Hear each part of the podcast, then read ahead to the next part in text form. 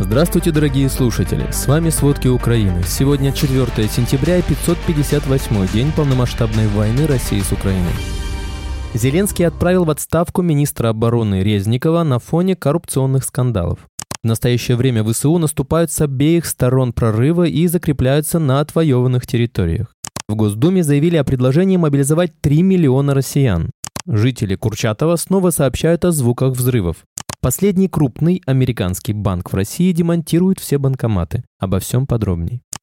Президент Украины Владимир Зеленский объявил об отставке Алексея Резникова с поста министра обороны страны и предложил назначить на эту должность главу Фонда госимущества Украины Рустема Умерова. Алексей Резников прошел более 550 дней полномасштабного военного конфликта, считая, что министерство нуждается в новых подходах и других форматах взаимодействия как с военными, так и с обществом в целом. Сейчас возглавить министерство должен Рустем Умеров, сказал Зеленский в своем видеообращении. Он не уточнил, когда на рассмотрение рассмотрение Верховной Рады будет внесена кандидатура Умерова. До этого он был советником Мустафы Джемилева, главы Меджилиса крымско-татарского народа, и входил в делегацию Украины по переговорам с Россией весной 2022 года. Отставка Резникова произошла из-за растущего понимания, что Украине нужно новое военное руководство по мере затягивания войны, сказал Нью-Йорк Таймс источник в офисе Зеленского. Также, по его словам, на решение президента повлияли желание самого Резникова уйти в отставку и коррупционный скандал скандалы, связанные с Минобороны. Впервые информация об уходе Резникова с поста министра появилась в начале 2023 года после увольнения заместителей главы обороны на фоне коррупционного скандала. В частности, военное ведомство обвинили в закупке продуктов для тыловых частей украинской армии по ценам в 2-3 раза выше рыночных.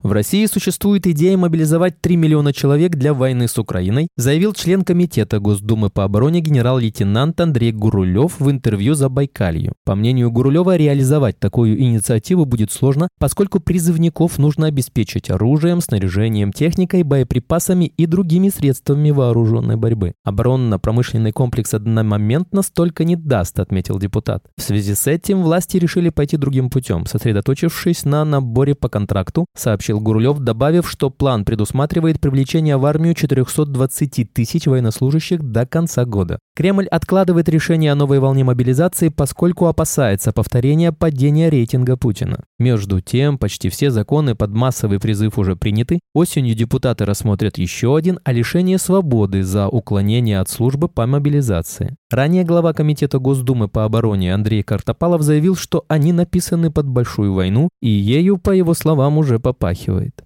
Россияне потратили 60% своего времени и ресурсов на строительство первой линии обороны и только по 20% на вторую и третью. В настоящее время ВСУ наступают с обеих сторон прорыва и закрепляются на отвоеванных территориях. Об этом заявил командующий оперативно-стратегической группировкой войск Таврия Александр Тарнавский. Он добавил, что сейчас украинские защитники находятся между первой и второй оборонными линиями и завершают уничтожение российских подразделений в центре наступления, прикрывающих уход россиян за их вторую линию обороны. Тарнавский подчеркнул, что контрнаступление сдерживало построенное россиянами огромное минное поле.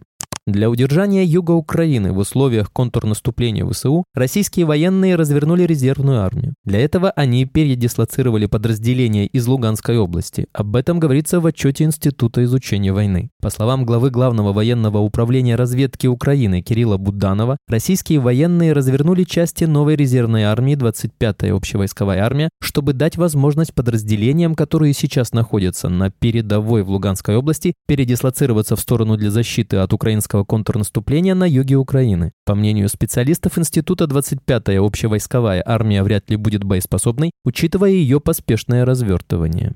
Украинские военные в течение прошлой недели освободили на Бахмутском направлении еще 3 квадратных километра территории. Всего под Бахмутом освобождено 47 квадратных километров. Это данные заместителя министра обороны Украины Анны Малер. На юге силы обороны Украины продолжают наступательную операцию на Мелитопольском направлении. Есть успех в направлении Новоданиловки и Новопрокоповки. Малер отметила, что россияне на юге несут значительные потери в личном составе, вооружении, технике, перемещают подразделения и войска, применяют резервы.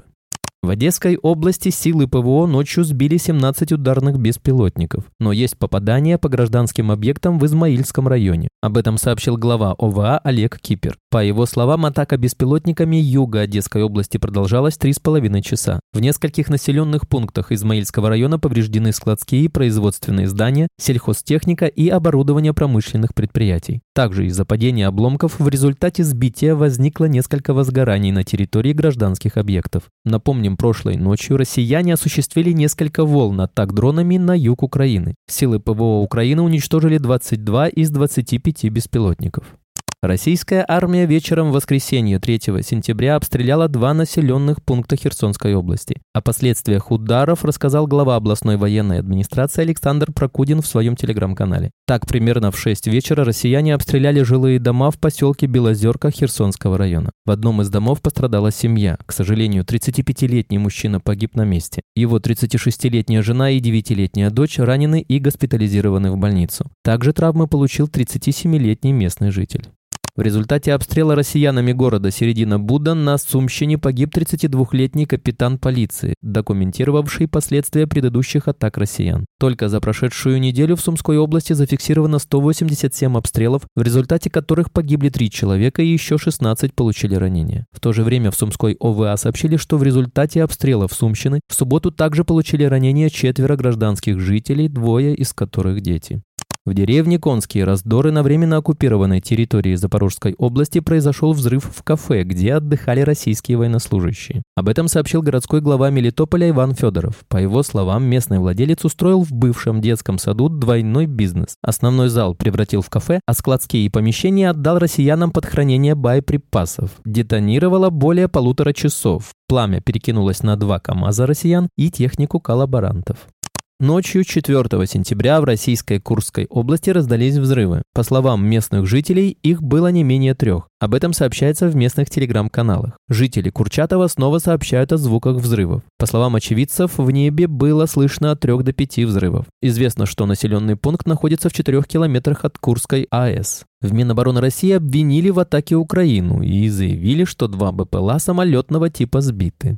3 сентября в Санкт-Петербурге вспыхнул масштабный пожар на нефтебазе «Струмки» в Красногвардейском районе. Об этом сообщают российские телеграм-каналы. Источником пожара якобы стала загоревшаяся цистерна с горючим. По данным русских спасателей, огонь охватил ангар площадью 80 на 10 метров. Информации о пострадавших пока нет. Напомним, в субботу 2 сентября вспыхнул масштабный пожар на одном из российских хладокомбинатов в Санкт-Петербурге. Тогда огонь охватил 1400 квадратных метров.